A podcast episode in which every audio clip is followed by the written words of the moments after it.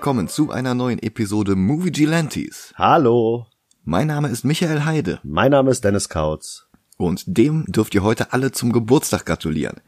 Nachträglich zumindest. Danke, danke. Also ich mach's nicht, weil das wäre im Voraus, weil wir ja immer im Voraus aufnehmen und das bringt ja Unglück. Genau. Aber damit bist du jetzt nicht mehr zehn Jahre jünger als ich. Nee, sondern nur noch neun. Juhu. Jede andere Zahl wäre auch sehr merkwürdig. ja, genau. Jetzt bin ich auf einmal nur noch drei Jahre jünger. Ja, Zeitreisen machen's möglich. Ja. Zeit ist. Aber um Zeitreisen geht's erst im dritten Film. Das stimmt. ja, weil ich mir nämlich zum Geburtstag Scott Pilgrim gewünscht habe, darf Dennis heute den Film aussuchen. Ja. Und wir gucken äh, Teenage Mutant Ninja Turtles von 1990. Ja. Und das dürfte auch ungefähr 30 Jahre her sein, dass ich den das letzte Mal gesehen habe, wenn ich ihn überhaupt jemals ganz gesehen habe. Also Ausschnitte habe ich jede Menge vor Augen, aber das kann, können halt auch Trailer und Reviews und sowas gewesen sein. Wenn du erlaubst, würde ich vorher aber gerne ein bisschen was zur Entstehung der Turtles sagen. Nur zu. Dass die so ein enormes Franchise wurden, ist nämlich ein völlig bizarres Schicksal. Kevin Eastman und Peter Laird waren Comic-Fans, die genau zum richtigen Zeitpunkt geboren worden waren. Denn Comics hatten gerade eine Metamorphose durchgemacht. Ursprünglich als Wegwerfartikel konzipiert, den Kinder lesen und dann vielleicht beschmieren, zerschneiden oder sonst wie entsorgen. Aus genau dem Grund sind die ersten Auftritte von Superman, Batman und so weiter heute auch so viel wert, weil einfach niemand darauf geachtet hat, dass die in einem guten Zustand bleiben. Und Comics wurden wie Zeitungen oder Magazine an Zeitschriftenläden, Tankstellen oder Supermärkte ausgeliefert. Was nicht verkauft wurde, wurde weggeworfen oder vernichtet. Die Cover der unverkauften Hefte wurden aber vorher abgetrennt und an den Verlag zurückgeschickt, um zu beweisen, dass die Exemplare nicht verkauft wurden. Und das wurde dann mit der nächsten Lieferung verrechnet. Die ersten Läden entstanden der Sage nach, als Comic-Fans solche Läden abgeklappert haben, um die coverlosen Hefte für ein paar Cent vor der Vernichtung zu bewahren und nach einiger Zeit auch einander zum Kauf anzubieten. Und daraus wurden dann die ersten Läden, die dann auch direkt bei den Verlagen bestellten und die Hefte in besserem Zustand präsentierten konnten, dafür aber ohne diese Rückgabegarantie. Und als sich diese Läden langsam überall durchsetzten, passierten mehrere Dinge. Zum einen konnten alle, die einen Stift halten konnten, jetzt selbst Underground-Comics produzieren und diesen Läden anbieten. 1962 entstand so The Adventures of Jesus. Hm. Fabulous Furry Freak Brothers startete 1968, genau wie Zap Comics von Robert Crumb. American Splendor kam 1976 dazu, Cerebus 1977. Und je mehr Läden aus dem Boden schossen, desto mehr lohnten sich diese günstig produzierten Schwarz-Weiß-Hefte. Hinzu kam aber auch, dass die Mainstream-Comics von Marvel und DC mit den Jahrzehnten immer erwachsenere Themen hatten und durch die Fortschritte in der Drucktechnik immer ausgefeiltere Bilder ermöglichten. Und darum waren jetzt plötzlich Serien wie Frank Millers Daredevil und Elektra oder Chris Claremonts X-Men und New Mutants in. Und Eastman und Laird fanden das lustig und sie wollten das parodieren. Und sie meshten die Teenage Mutants aus X-Men und New Mutants mit den Ninjas aus Daredevil und Elektra zusammen. Und weil das allein noch nicht absurd genug war, zeichneten sie jeder eine Teenage Mutant Ninja Schildkröte und lachten drüber. Wo der Mentor von Daredevil Stick hieß, wurde der Lehrer der Turtles Splinter. Ah, Stock und äh, Splitter quasi. Genau. Und wo Elektra gegen die Ninjas der Hand kämpften, hieß Ja. der Ninja Clan bei den Turtles. Foot Clan. Genau. Na. Und der, der Kanister mit Mutagen, der die vier Schildkröten mutieren ließ, ist exakt derselbe Behälter, der wenige Minuten vorher Matt Murdock erblinden ließ. Der taucht sogar im ersten Turtles-Comic auf, er wird halt bloß nicht namentlich erwähnt, wegen Copyright. nice. Dann entschieden sie sich, das einfach mal ernsthaft durchzuziehen. Eastmans Onkel Quentin lieh ihnen das Startkapital für Mirage Studios. Mirage ist das englische Wort für Fata Morgana, denn ein Studio hatten sie gar nicht, bloß halt Küchentische und Wohnzimmercouches. Ja. Das erste Heft 1984 hatte eine Auflage von 3275 Heften. Weil Laird allerdings Erfahrung bei der Lokalpresse hatte, wusste er, wie sie die Seite vermarkten mussten, und sie schickten eine vierseitige Pressemappe mit vorformulierter Story und Bildern, was in den Redaktionen als Lückenfüller aufbereitet und gedruckt wurde, womit die beiden plötzlich eine riesige Nachfrage über die kompletten Vereinigten Staaten verteilt hatten. und in einem Jahr drei weitere Auflagen drucken mussten. Boah. Heft 2 wurde von den Läden schon 15.000 Mal vorbestellt. Und da war das Heft noch gar nicht fertig. Vorbestellt. Die Folgenummer vorbestellt. Also zur damaligen Zeit, boah. Das war halt nichts im Vergleich zu, äh, weiß ich nicht, X-Men 1. Ja, aber für äh, etwas, was quasi aus dem Nichts kommt. Ja, natürlich. Und die Hefte waren krude, brutal und komplett in Schwarz-Weiß, aber es traf den Zeitgeist. Und Merchandise wurde hergestellt, die beiden wurden auf Conventions eingeladen und 1987 kam die Zeichentrickserie dazu, Actionfiguren folgten schon ein Jahr später. Die Zeichentrickserie war um ein Vielfaches harmloser als die Comics. Weniger Gewalt, Shredder, der im Comic beim ersten Auftritt starb, wurde ein cooler, wenn auch etwas zahnloser Gegner. Und die Turtles, die in den Schwarz-Weiß-Comics ausschließlich an ihren Waffen auseinandergehalten wurden, bekamen die vier Farben Blau, Orange, Rot und Violett zugewiesen. Das einzige, was bei den Comics farbig war, waren die Cover, und da hatten alle Schildkröten rote Bandanas. 1990 folgte dann der erste Film, produziert von der Produktionsfirma Golden Harvest aus Hongkong. Die hatten zuvor Bruce Lee und Jackie Chan groß gemacht und die Karriere von John Woo anrollen lassen. Ach krass. Die Turtles und Splinter wurden von Jim Hensons Studios entwickelt. Henson selbst starb dann kurz nach der Premiere. Ja. Regie führte Steve Barron, der vorher Videoclips unter anderem für Michael Jacksons Billie Jean und Aha's Take on Me gedreht hat, also zwei völlig visionäre Meilensteine. Ja, vor allem Take on Me. Ja. Für Jim Henson hatte er Episoden von The Storyteller gedreht. Und der Schnitt ist von Sally Mankey, die später die Haus- und Hofcutterin von Quentin Tarantino wurde. Oha. Mhm. Das ist ja voll das krasse Produktionsteam. Ja, total, ne? Das, das, das weiß man eigentlich so gar nicht, weil die Turtles waren damals der einzige Teil von dem Film, der wirklich beworben wurde. Ja, ja. Weil der Film halt auch für Kinder beworben wurde und denen ist es doch ziemlich egal, äh, wer dahinter steckt oder wer Take on Me gedreht hat. Ja, gut, das stimmt. Und Sally Mankey war halt damals auch noch kein großer Name, das wurde dann halt später erst unter Tarantino. Ja. Und Turtles der Film wurde mit über 200 Millionen Dollar an den Kinokassen der erfolgreichste Independent-Film der Welt, bis er 1999 von Blair Witch Project überholt wurde. Krass. Bei einem Budget von gerade mal 13,5 Millionen. Krass, ich wusste nicht, dass der Turtles-Film so erfolgreich war. Oh, das war er, ja. Oh. Ja, wir gucken den jetzt. Ich guck den auf Amazon Prime, der hat den nämlich. Nur auf Deutsch, aber das dürfte ja keinen so großen Unterschied machen. Viel Spaß, Micha. Okay. Dann würde ich sagen, bis gleich. Bis gleich.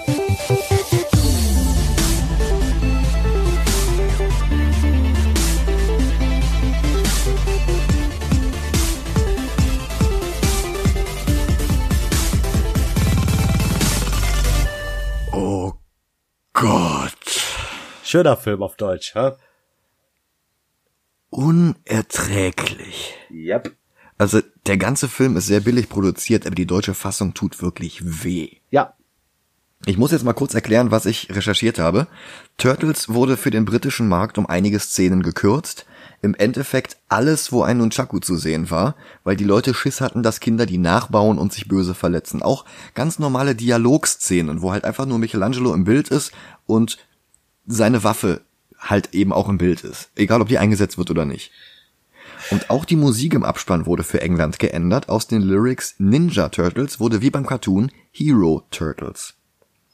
Die deutsche Fassung übernahm diese geschnittene Fassung, aber die war irgendwem immer noch zu brutal für eine FSK 12 Freigabe. Also gaben sie dem Film zum einen so eine fürchterliche Möchtegern Rainer Brandt Synchro. Also das ist der, der die Bud Spencer und Terence Hill Filme oder ähm, die zwei übersetzt hat. Zum anderen wurde nicht nur jeder Schlag und Tritt, sondern überhaupt jede Aktion mit einem Kirmes-Sound unterlegt. Also alles macht alle zwei Sekunden. Boing, frrr, kuckuck, und klingelingeling. Das geht gar nicht. Und wo die Fassung, bei der man sich nicht wie in einem schlechten Flipper gefangen fühlt, nicht für Kinder unter zwölf geeignet war, ist die deutsche Fassung für niemanden über fünf Jahren guckbar. Das stimmt. Die Version auf Prime ist nochmal besonders. Ich weiß nicht, ob das auch, auch schon bei der DVD-Version so war, weil die fügt die herausgeschnittenen Szenen im englischen Original mit festen deutschen Untertiteln hinzu. aber die völlig bekloppten Geräusche konnten sie nicht mehr entfernen, weil die fest in die deutsche Tonspur integriert waren. Oh Und neu synchronisieren war wohl zu viel Aufwand oder war zu teuer oder wie auch immer. Ja. Aber das war damals so üblich. Erst wurde entschieden, für welche Zielgruppe ein Werk war, und dann wurde es so kaputt geschnitten und umsynchronisiert, bis es für niemanden anderen mehr genießbar war. Captain Future hat im Deutschen völlig andere Plots als im Original. Ja. Und bei, bei Saber Rider wurde sogar eine Paralleldimension hinzuerfunden, in die von den Laserschüssen getroffene Gegner hingebeamt wurden, damit sie nicht wie im Original sterben mussten. Wow. Saber Rider hieß im Original auch Sternenmusketier Bismarck. wa- wa- Warte bitte, was? Ich habe jetzt nicht den, den japanischen Namen vorliegen, weil ich die Seite schon wieder geschlossen habe, aber ins Deutsche übersetzt heißt die Serie Sternenmusketier Bismarck. Wow. Und Hauptcharakter war eigentlich der Japaner Fireball. Und die Serie hatte in Japan deutlich weniger Slapstick. Ja, darüber hinaus ist es sehr witzig, wie billig der Turtles-Film produziert war. Also 13,5 Millionen sind halt wirklich gar kein Budget, selbst damals nicht. Ja. Und dann weiß ich nicht, wie viel dann auch noch für die ganzen Puppen draufgegangen ist. Och ja. Und so spielt der Film zwar in Manhattan, aber außer einem Second Unit Team, das im Vorfeld ein paar Standbilder als Establishing Shots gemacht hatte, wurde der komplette Film in North Carolina gedreht. Ach schade, weißt du, was ich jetzt gedacht hätte? Kanada? Ja. Die Beleuchtung ist eine Katastrophe. Man kann Raphael und Michelangelo in den meisten Szenen nicht auseinanderhalten, außer an den Waffen. Das ist zwar zugegebenermaßen wie in den Comics, aber ich glaube nicht, dass das Absicht war. Nee. Der erste Frame des Films, der keine Ansichtskarte von der New Yorker Skyline abfilmt, zeigt dann auch Autos auf einer Straße in Manhattan, North Carolina. Zeitungen und ein in einem Straßenkiosk platzierter Schwarz-Weiß-Fernseher berichten von einer Welle an Kleinkriminalität. Delikte von Diebstahl bis hin zu Einbrüchen überlasten in ihrer Menge die Polizei. Und wir sehen auch direkt die Reise eines Portemonnaies von der Tasche seines Besitzers über mehrere Hände bis hin zu einem rothaarigen Jungen. Danny, wie wir später erfahren, der sie einer Gestalt mit Samurai-Unterarmschonern gibt. Aber wir sehen auch nicht mehr als den Arm. Der Lieferwagen eines Paketboten wird lautlos leergeräumt, während er einen Empfänger unterschreiben lässt, also keine zwei Meter vom Auto entfernt. Eine Dame sieht auf dem Balkon fern, dreht sich für eine Sekunde weg und der Fernseher ist verschwunden. Ähm, ich möchte kurz mal was dazu sagen. Ja, gerne. Ähm, ich mag die Szenen. Ja, Einfach aus dem Grund, wo sich so Filme wie Batman und so geschämt haben, eine Comic-Verfilmung zu sein, finde ich, bringen die genau das nötige Comic bisschen in dem Film ein. Dieses so typische, du guckst weg, guckst wieder hin und es ist was ganz anderes da. ja, aber Ja. der Film ist nicht durchgängig in dem gleichen Ton. Ja, das stimmt. Das ist mein Problem mit dem Film. Wenn der die ganze Zeit nur Klamauk wäre, wäre es anstrengend, aber es wäre eine Sache. Aber der schwankt die ganze Zeit zwischen Klamauk und Ernst und, und düster und dann wieder bunt, hin und her und hin und her. Und dieser völlig katastrophale deutsche Sound macht's halt echt nicht besser. Ja. Die Täter sind jedenfalls allesamt Teenager wie Danny. Und alles landet beim Foot Clan.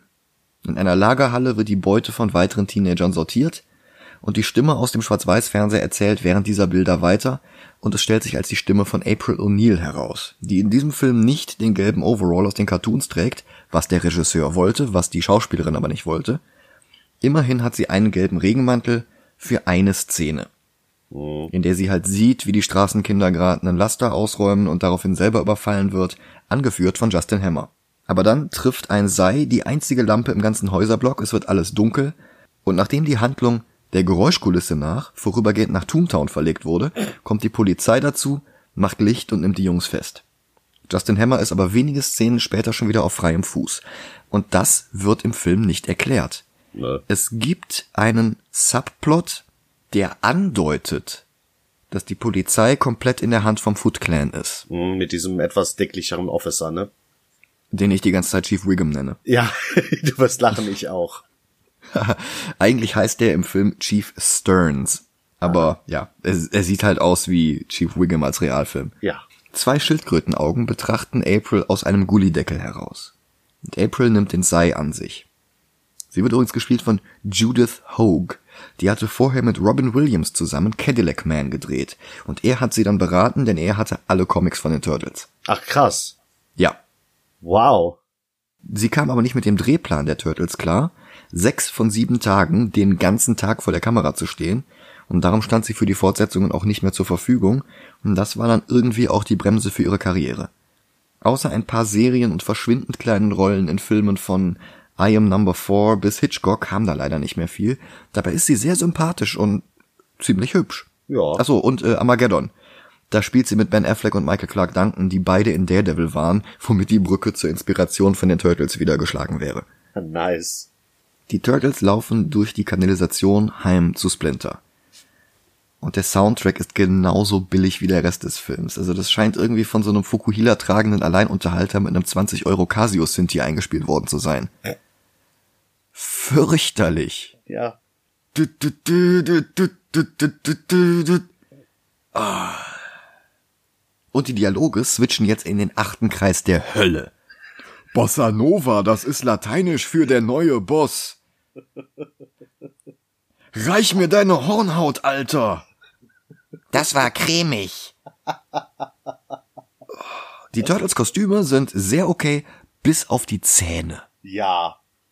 Von den Zähnen kriegst du Albträume. Ja, das stimmt schon. Splinter hingegen ist so Hansen, dass er problemlos auch in Labyrinth oder Fraggle Rock auftauchen könnte. Ja. Der wird gespielt von Kevin Clash, das ist der Puppenspieler von Elmo aus der Sesamstraße. Der war auch schon in Hansens Labyrinth dabei. Splinter warnt davor, dass er eines Tages nicht mehr für die Turtles da sein wird. Und das ist eine relativ ernste Szene. Und dann will er meditieren und die Turtles tanzen aber lieber zum Lied Tequila, wobei sie Tequila durch Ninjitsu ersetzen beim Mitsingen. Außerdem bestellen sie Pizza, was der Film von den Cartoons übernommen hat. Und das meine ich halt mit diesem, der Film ist nicht wirklich eine werkgetreue Verfilmung der ziemlich düsteren Comics. Er ist aber auch nicht komplett eine Verfilmung von der TV-Serie. Er ist halt wirklich, er ist auch kein Mittelding, sondern der titscht immer von einem Extrem ins andere. Das stimmt. Das fängt ja schon an bei äh, Meister Splinter. In den Comics ist das halt äh, so wie im Film. ja, Und in der Serie haben sie es da halt geändert, dass nicht äh, Splinter die Ratte von diesem Meister Yoshi war, sondern dass er Meister Yoshi war und zu dieser Ratte wurde. Genau.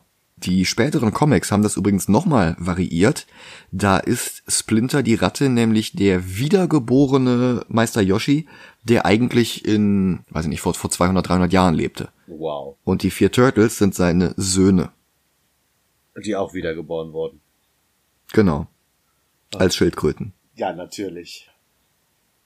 Raphael lässt die anderen jedenfalls alleine tanzen. Er ist in Gedanken bei April und bei seinem verlorenen Sai. Was in der deutschen Synchro als ein verlorener Ninja-Stern übersetzt wurde. Ernsthaft.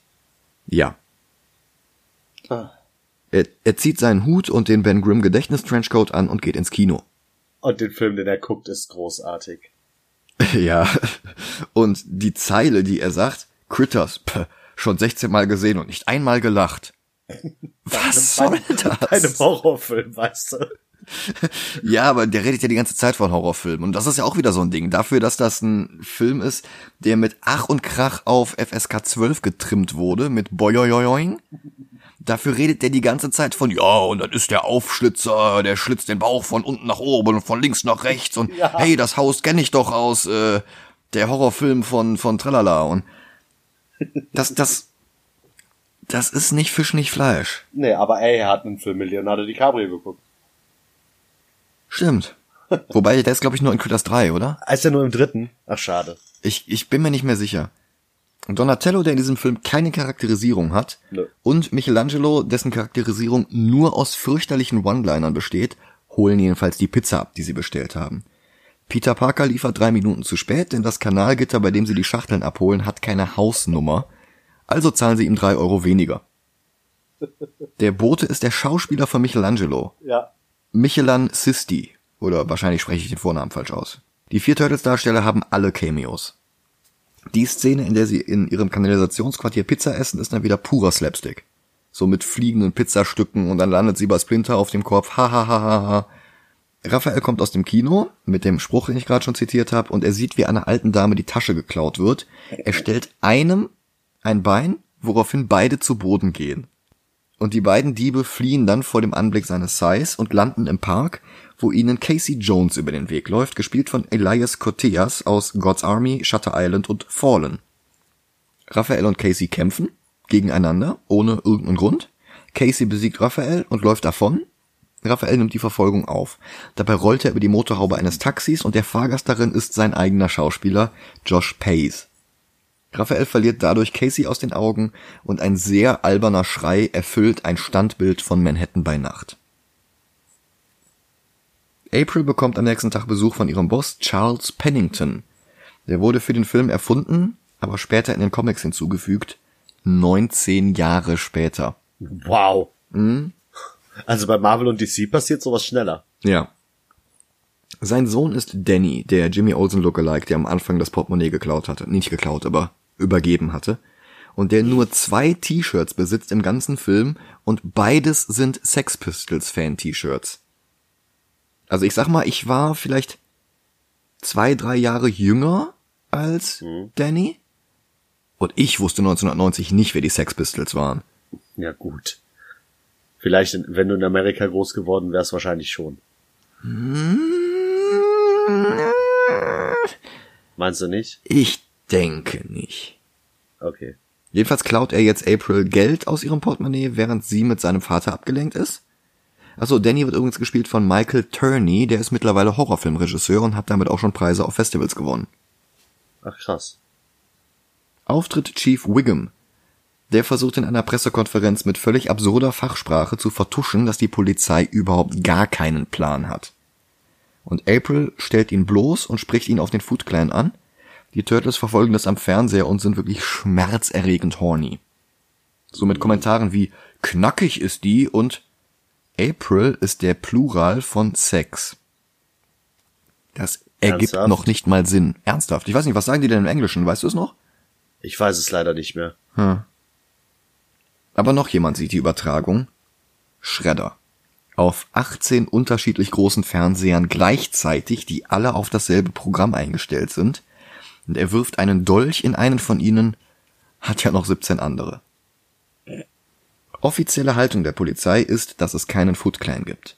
Und dass April nicht weiter in diese Richtung ermitteln soll.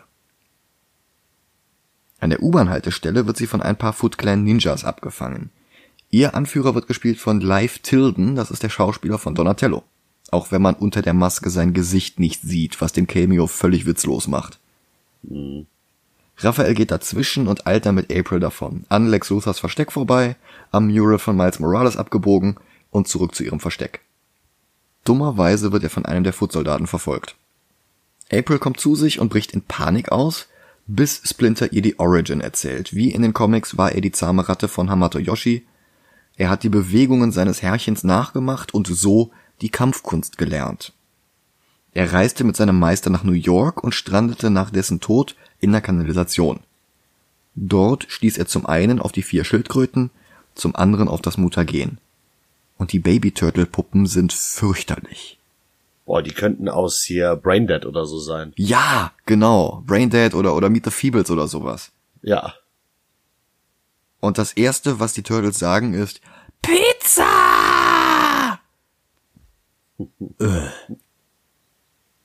Sie bringen April nach Hause und die bietet ihnen Pizza an. Und sie albern fürchterlich herum und gehen dann wieder. Zu Hause sehen sie dann, dass alles verwüstet ist und Splinter entführt wurde. Und Raphaels Gefühlsausbruch ist bei dieser Puppe und so kurz nach dem Gekasper bei April und nicht lange nach seinem Schrei, als er Casey Jones verloren hat, einfach nicht glaubwürdig. Du kannst ihn nicht erst total slapstick-mäßig Casey Jones brüllen lassen und jetzt brüllt er hier genau so dargestellt und es ist aber jetzt ernst, weil Splinter weg ist. Vor allen Dingen ein älterer Herr, der gerade am Pizzaliefergitter vorbeigeht, guckt nur so runter und schüttelt stumm den Kopf. Das ist dann wieder Slapstick. Also der Regisseur hatte versucht, den Film düsterer zu machen und die Produzenten haben versucht, den Film alberner zu machen. Und man merkt halt, dass die die ganze Zeit konstant gegeneinander arbeiten. Und dass nicht eine Schnittfassung von beiden am Ende gewonnen hat, sondern dass es halt wirklich so ein schizophrener Hybrid ist. Ja. Die Turtles laufen zurück zu April, die fragt, was los ist, und Leonardo quietscht mit krächzender Stimme. Splinter! Und auch das ist nicht ernst genug. Vielleicht würde es helfen, wenn die Turtles-Köpfe mehr glaubwürdige Mimik hätten, aber das ist halt nicht drin mit solchen Muppets. Und vielleicht würde es funktionieren, wenn Leonardo eine etwas andere Stimme hätte. Aber ich weiß nicht, wahrscheinlich hat er die ja im Englischen auch. Es geht. Danny wurde übrigens festgenommen und Chief Wiggum ruft jetzt Charles an. Und der taucht mit Danny bei April auf. Die Turtles verstecken sich vor ihm in der slapstickigsten Ninja-Szene, die ich jemals gesehen habe. Also dagegen ist äh, Jackie Chans komplette Karriere ungefähr so trocken wie ein Ingmar Bergmann-Film. Donatello versteckt sich zum Beispiel in der Dusche und April wäscht sich spontan das Gesicht und bittet Charles um ein Handtuch und der vermutet wie ein völlig gewöhnlicher Mensch vom Planeten Erde, dass sie alle ihre Handtücher hinter dem Duschvorhang aufbewahrt. Ja, damit die nicht nah. Au. Und er findet Donatello fast, allerdings hängt er dann unsichtbar unter der Decke. Und so weiter. Also Danny sieht mal ganz kurz, weiß ich nicht, Raphael oder Michelangelo, einen von den beiden, man kann sie nicht auseinanderhalten, dreht sich dann rum und er ist weg. Charles zieht April jedenfalls von der Foot Clan Story ab. Er wird offensichtlich von Chief Wiggum erpresst, der offensichtlich in der Tasche des Foot Clans steckt. Aber das klingt, wie gesagt, immer nur zwischen den Zeilen durch und wird nie offen ausgesprochen. Und Chief Wiggum ist im zweiten Film auch immer noch Polizeichef. Charles fährt mit Danny nach Hause und macht ihm Vorwürfe. Und er ist 80s Yuppie-Vater aus dem Klischee-Handbuch. Der meint, dass es dem völlig alleingelassenen, verwahrlosten Danny doch gut gehen müsse, weil Charles genug Geld verdient. Aber an der nächsten Ampel steigt Danny aus dem Auto und rennt in die U-Bahn-Station. Bleecker Street. Das ist übrigens direkt um die Ecke von Dr. Strange und Kyle Rayner. An der U-Bahn-Haltestelle ist nicht nur das Versteck der Turtles, sondern auch das des Foot Clans. Oder er fährt dahin. Das ist ein bisschen unklar, weil der Film direkt zum Inneren des Foot Clan Hauptquartiers schneidet. Zu den Foot Clan Mitgliedern, die nie im Mittelpunkt des Bildes stehen und nie Dialoge haben, gehören übrigens auch Scott Wolf aus Double Dragon und Skeet Ulrich aus Scream und Riverdale. Den habe ich gar nicht wahrgenommen. Ich hab's gelesen, hab da nochmal hingeguckt. Ziemlich gegen Ende, wenn Splinter mit den Kindern spricht. Da siehst du ihn dann mit so einer total beschränkten Kappe, bei der der Mützenschirm senkrecht nach oben geht. Wow. Ja. Dialog hat aber immer nur Justin Hammer. Und der führt jetzt gerade ein paar Neuzugänge durch die Räumlichkeiten, wo alle skaten, an Arcade-Automaten daddeln, rauchen, stumm E-Gitarre spielen. Jedenfalls hören sie da auch alle sehr schlechten Hip-Hop. Oh ja. Einer der Neulinge fragt Justin Hammer, ob sie auch Zigaretten haben. Und die Antwort ist ein Musterbeispiel für die nicht nachvollziehbar stumpfsinnigen deutschen Dialoge. Im Englischen sagt er, do you want regular or menthol? Und im Deutschen sagt er, wir haben Pferdedung oder Affenhaare. Ja, stimmt. Also ich meine, wenn du jetzt versuchst, einen Film für Kinder tauglich zu machen, Dann nimmst du die ganze Szene raus. ja, vor allen Dingen, er hält ja immer noch Zigarettenstangen hoch. Ja, eben. Und du siehst ja vorher die Kinder rauchen. Ja, deswegen. Äh, Was macht denn das dann für einen Unterschied, ob der was von Pferdedung erzählt? Ja, du Die nimmst, Dialoge sind Pferdedung. du nimmst die Szene einfach komplett raus, um ihn kinderfreundlich zu machen. Punkt. ja, aber ich glaube, die Engländer hatten schon zu viele Szenen rausgeschnitten. Wenn sie das jetzt auch noch rausgenommen hätten, wäre der Film vier Minuten lang gewesen. Ja, gut. Also, Schredders rechte Hand, der für den Film hinzuerfundene Tatsu, schreitet grimmig durch die Kita. IDW wollte ihn Jahre später in den Ja, oder nicht? ich habe ich, der kam unerwartet. oh, oh Gott, das musst du rausschneiden, das Lachen. Oh, der Kita-Spruch war zu gut. IDW wollte ihn Jahre später in den Comics einführen, aber kam nicht an das Copyright für diesen Charakter. Darum wurden zwei Charaktere eingeführt. Eine weibliche Version namens Natsu und ein weiterer Charakter namens Toshiro, benannt nach Tatsus Schauspieler Toshihiro Obata. Die CGI-Serie von 2012 hat dann allerdings einen Charakter namens Tatsu, der dem im Film auch sehr ähnelt, allerdings blind ist. Ah ja. Der hier gibt jetzt einem der Jungs Kampfnachhilfe. Nach dem Kampf verbeugt er sich und Tatsu tritt ihm mit voller Wucht gegen den Kopf. Und hier hat der Film dann plötzlich kein, sondern ein fast schon realistisches Klatschen. das ist dann plötzlich okay für die Zwölfjährigen? Ah, ich habe keine Ahnung. Ich möchte übrigens nochmal erwähnen, dass diese ganzen Quatsch-Sounds nur in der deutschen Version sind. Ja, ja. Dann hat der Schredder seinen großen Auftritt und wenn er so in die Halle schreitet mit seinem schwarzen Cape und dem Helm, dann sieht das ziemlich imposant aus. Hm. Und dann nimmt ihm Tatsu das Cape ab und darunter ist ein etwas alberner roter Tüll. Also ich meine, you do you, Shredder, aber wenn dein Ziel war, die Kinder einzuschüchtern, hättest du das Cape vielleicht besser angelassen. Und er befördert einen der Jungs zum gesichtslosen Footsoldaten. Splinter lebt übrigens noch, gefesselt und wehrlos, und Danny meldet sich jetzt mit einem anderen Sex Pistols T-Shirt. Er weiß, wo die Turtles zu finden sind, nämlich in Aprils Haus. Die ist in der Zeit im Nachrichtenstudio und berichtet vom Foot Clan, woraufhin Charles gleich wieder einen Anruf von Chief Wiggum bekommt und der spricht von einer Abmachung. Welche Abmachung? Verrät der Film nicht. Raphael hat keine Lust mehr, April im Fernsehen anzusehen und trainiert auf dem Dach. Dort wird er beobachtet von Casey Jones. Der bekommt mit, wie sich der Foot Clan anschleicht. Raphael ist ihnen überlegen, aber dann holen sie nochmal 30 Ninjas dazu.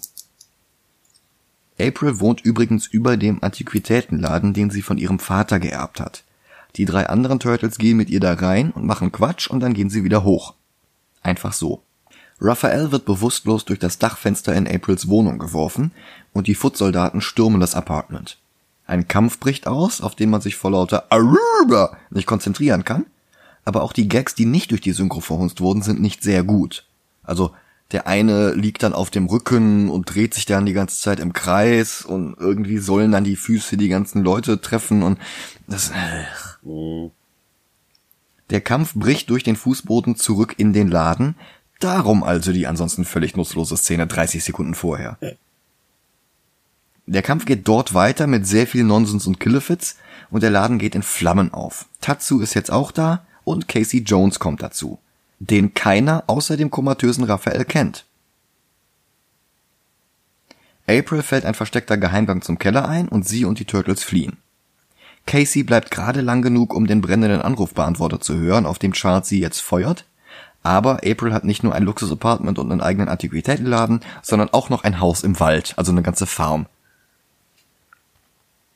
Aus Wut vor der Flucht der Turtles bringt Tatsu jetzt einen der Footsoldaten um und ich glaube, das ist der, den sie unmittelbar vorher erst befördert hatten. Hast du das? Ne du, du hast an der Stelle, wo sie da in das Haus von Casey fahren. Musstest du da nicht, nicht an, von Casey, von April. Äh, von April. Musstest du da nicht an einen anderen Film denken? Meinst du den Aufschlitzmörder von äh Nee, Age of Ultron? Ja, ja, stimmt, so ein bisschen. Ich habe nur noch auf die Szene gewartet, wenn äh, Casey Holz hackt und Leonardo da so so einen Holzstamm auseinanderreißt. ja, aber ich sag mal, solche Szenen hast du ja in vielen Filmen. Mystery Man hat auch sowas. Ja, dieses, wir haben verloren, wir ziehen uns jetzt erstmal zurück. Ja. Ja, ja. Und ich glaube, das war sogar auch schon in den Turtles Comics drin. Ah, okay. Ich habe die leider nicht gelesen. Das ist äh, eine meiner Bildungslücken, aber ich habe gelesen, dass die Szene aus den Comics inspiriert war. Ah, ja, ich kenne leider nur die äh, Crossover-Sachen. Hm, hm. Aus Wut vor der Flucht der Turtles bringt Tatsu jetzt einen der Footsoldaten um und ich glaube, das ist der, den sie unmittelbar vorher erst zum Footsoldaten befördert hatten. Keine Ahnung, erkennt man nicht. Ja, wobei das war den Produzenten dann auch schon wieder zu krass und sie fügten lautes Keuchen und eine Stimme, die, ach, das wird schon wieder sagt, hinzu während Danny zusieht und völlig verstört guckt. Das passt alles nicht zusammen. Ja. Wie gesagt, die Produzenten haben den Regisseur dann gefeuert während des Schneidens und Sally Mankey gleich mit. Und ich vermute mal, dass diese Änderung der Szene danach in Auftrag gegeben wurde. Aber sämtliche Reaktionen auf diese Szene sind so, als sei der tatsächlich getötet worden. Also ich weiß nicht, wem die da versuchen, was vorzumachen. Ja, stimmt schon. Weil Tatsu den anderen jetzt einmal geschlagen und auf keinen Fall getötet hat, das wird schon wieder, hat Danny jetzt einen Sinneswandel und redet mit Splinter. April, Casey und die Turtles kommen in ihrem Haus an. April und Casey streiten die ganze Zeit. Casey stellt sich dabei an wie ein bockiges Kleinkind. Und jetzt erzählt er ihr, dass Charles sie gefeuert hat. Sie zeichnet daraufhin dann erstmal die Turtles. Donatello und Casey reparieren ein altes Auto und werfen sich dabei gegenseitig infantile Schimpfwörter wie Kotztortellini und Schneckenpopel an den Kopf. Sehr, sehr erwachsen. Ja, total. Also ich weiß nicht, ob das jetzt wieder ein Problem der deutschen Synchro ist oder ob im Englischen, weil irgendwas müssen sie sich ja auch an den Kopf werfen. Es war wahrscheinlich auch etwas läppsch. Dann kommt Raphael plötzlich zu sich und hat Hunger. Zu viert trainieren sie noch eine Weile auf der Farm und im Wald. Dann hat Splinter plötzlich telepathische Kräfte und kann über ich weiß nicht wie viel Kilometer mit Leonardo kommunizieren. Der ruft die anderen Turtles zusammen, die gerade Trivial Pursuit spielen. Und so schlecht der Witz auch ist, ich habe bei diesem Film das einzige Mal hier an dieser Stelle gelacht. Okay. Ich weiß nicht, wie es im Englischen ist. Im Deutschen fragt Raphael, welcher russische Roman, der mehr als 500 Charaktere aufweist, spielt während der Napoleonischen Kriege? Und Donatello antwortet mit Dirty Harry. Das ist sehr, sehr dumm, aber ich habe laut gelacht. Ja. Die vier meditieren dann etwas halbherzig auf einer Seite eines Lagerfeuers und eine Vision von Splinter erscheint in den Flammen. Und er sagt ihnen noch einmal, dass er sie wie seine Söhne liebt und daraufhin entscheiden sie sich dann endlich, ihn zu befreien. Und das machen sie dann auch. Fahren zurück nach Manhattan und betreten die Kanalisation. Zurück im Hauptquartier treffen sie Danny und übernachten erst einmal, um Kräfte zu sammeln. Casey schläft im Auto, aber nicht ohne vorher eine sehr erzwungene Diskussion darüber zu haben, dass Casey die Worte klaustrophobisch und pädophil nicht auseinanderhalten kann. Hä? Ist das im Englischen wieder anders? Nee, äh, äh, erklär mal. Also im Deutschen ist es so, dass die alle da unten in der Kanalisation schlafen wollen. Aha. Und er sagt, nee, ich schlafe oben im Auto. Daraufhin sagt einer der Turtles, ich weiß nicht wer, ah, ich verstehe, du hast Klaustrophobie. Daraufhin sagt er, was? Seid ihr bekloppt? Ich hab doch nichts mit kleinen Jungs. Und dann erklären sie ihm, was Klaustrophobie heißt, und dann sagt er, nee, nee, das hab ich nicht, hehehehe, und geht. Wow. Ich meine, klar, es ist ein, ein Film, bei dem man die ganze Zeit ein bestusstes Prrr über irgendwelche Kämpfe legen muss. Aber hier ein Pädophilie-Joke ist doch völlig angebracht. Danny hat Albträume von Shredder. Und er geht zurück zum Lagerhaus des Foot Clans und Casey folgt ihm. Danny geht zu Splinter und der erzählt ihm jetzt noch einmal seine Origin. Dass Oroku Saki seinen Meister tötete und Splinter, bevor er mit dem Mutagen in Kontakt kam, ihm dafür das Gesicht zerkratzte und dann landete er erst in der Kanalisation. Shredder kommt dazu und findet bei Danny Aprils Skizze von Leonardo, die sie ihm zwei Szenen vorher gegeben hat, damit genau das jetzt hier passieren kann. Er gibt Splinters Tod in Auftrag, aber Casey, der sich als Stormtrooper verkleidet hat, kommt dazu.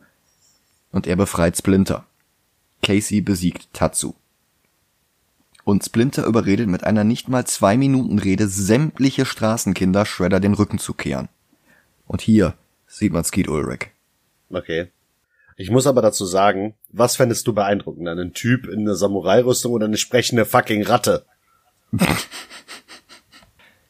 Guter Punkt. Ne?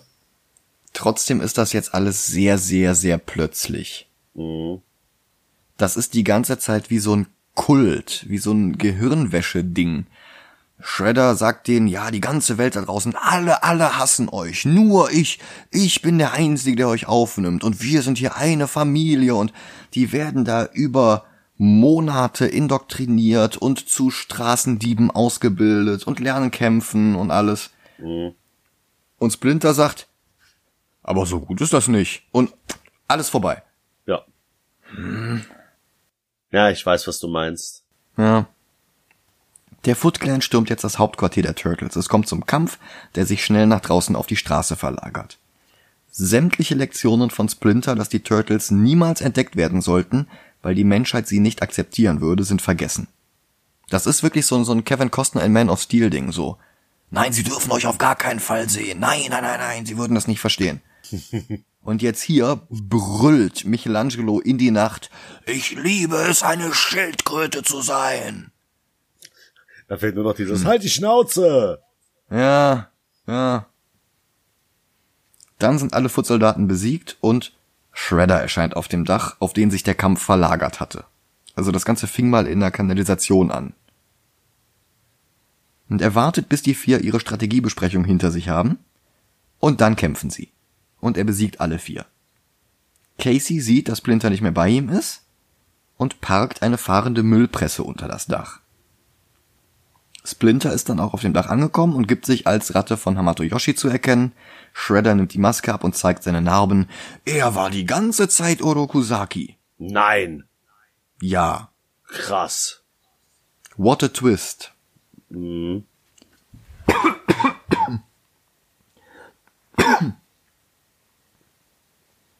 Splinter besiegt ihn in wenigen Bewegungen. Shredder fällt vom Dach genau in die Müllpresse, die Casey dann auch aktiviert und ihn tötet. Einfach so. For Kids. Ja. Charles fährt jetzt persönlich mit einem Ü-Wagen vor. Danny drückt April die 20 Dollar in die Hand, die er vorher geklaut hatte, und geht dann wieder zu seinem Vater. Der stellt April wieder ein mit mehr Gehalt als vorher und einem eigenen Büro. Chief Wiggum ist auch da. Justin Hammer sagt ihm, dass das geheime Hauptquartier des Foot Clans im East Lagerhaus auf Laird Man Island ist. Das ist eine Anspielung auf East Man und Laird. Okay. Also die Erfinder der Turtles. Ah. Und April und Casey küssen sich. Die Turtles feiern das. Splinter schlägt daraufhin nicht ganz ernsthaft vor, dass die Turtles doch einen Kampfspruch brauchen könnten. Also zum Beispiel, Achtung, deutsche Fassung, Kawabunga. Und dann sagt er, ha ha ha, das sollte doch nur ein Witz sein. Und ein Rap, der nicht mehr 1990 sein könnte, fasst während des Nachspanns nochmal den ganzen Film zusammen. Ja. Und das war's. Mhm. Er war damals auf jeden Fall bahnbrechend. Mhm. Er ist nicht unbedingt so großartig gealtert. Ja. Die deutsche Synchro macht ihn vermutlich sehr, sehr, sehr viel schlimmer, als er ist. Mhm. Also alleine von der deutschen Synchro würde ich ihn irgendwo bei Werner Beinhardt ranken. Ja, kann ich verstehen. In der englischen Synchro ist er besser. Hm? Aber wenn überhaupt Birds of Prey Suicide Squad besser. Hm. Also nicht äh, viel besser. Ja, also ich sag mal, an Nausicaa kommt er auf gar keinen Fall ran. Nein, Dessen Hauptproblem war einfach nur, dass er hier und da mal ganz schön langweilig war. genau. Aber der war technisch besser, der war dramaturgisch besser. Ja. Ich, ich schieß mich, also so weit unten muss er nicht sein, aber ich schieß mich gerade so ein bisschen auf Dick Tracy ein, weil der war auch 1990, der war auch kackebunt, der hatte auch so völlig ernste Szenen, die gemischt waren mit total albernem Slapstick. Ja, verstehe ich. Ja, da, ich würde sagen, aber dann besser als Dick, Dick Tracy. Da muss ich jetzt deinem Urteil vertrauen, was die englische Sprachfassung angeht. Mhm. Ja, einfach aus dem Grund, ähm, wie du schon gesagt hast, die Filme haben viel gemein, dass die mal ernst, mal ernst sind, dann knallbunt. Mhm. Aber Dick Tracy, also dafür, dass der auch von 1990 ist, sieht Dick Tracy mit den ganzen Make-up in der Fresse von manchen Leuten extrem beschissen aus. Hm. Also da finde ich die Puppen von Jim Henson besser als das, was äh, in Dick Tracy war. Also es sind nicht Jim Hensons beste Puppen, aber sie sind gut. Ich meine, ich kann es ja schon mal vorwegnehmen, ich finde sie besser als die CGI-Turtles aus dem Michael Bay-Film. Ja, ich mehr als den Trailer habe ich nicht von den Michael Bay Filmen gesehen. Ja gut, aber sie sehen halt in dem Turtles-Film, den wir heute geguckt haben, aus wie in den Comics. Also jetzt nicht, äh, versteht mich nicht falsch, sie sehen nicht aus, als wären sie aus dem Comic oder aus der Serie, aber sie gehen in die Richtung. Hm, hm. Und na, Dick Tracy übertreibt mit dem. Ja, entscheide du. Ähm, wir haben über Dick Tracy League of Extraordinary Gentlemen. Ja, Welchen findest du besser? Turtles. Über League haben wir Man of Steel. Welchen findest du besser? Turtles. Und über Man of Steel haben wir Hulk. Zwischen Hulk und Man of Steel? Ja. Okay. Ja, dann äh, sehen wir uns nächste Woche wieder So ist es. mit, was kommt denn? Wonder Woman? Wonder Woman. Yes. Habt noch eine schöne Woche.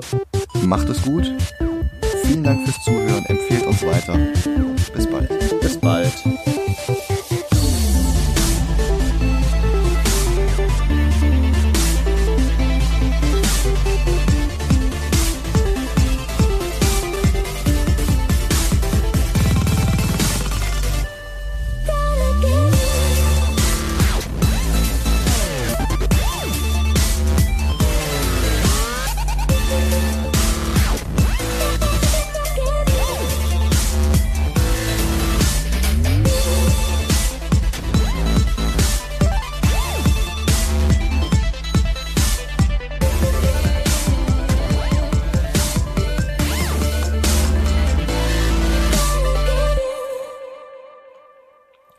Cover der unverkauften Hände wurden aber vor der Hände, hm? die Cover der unverkauften Hände Du redest von Handschuhen, oder?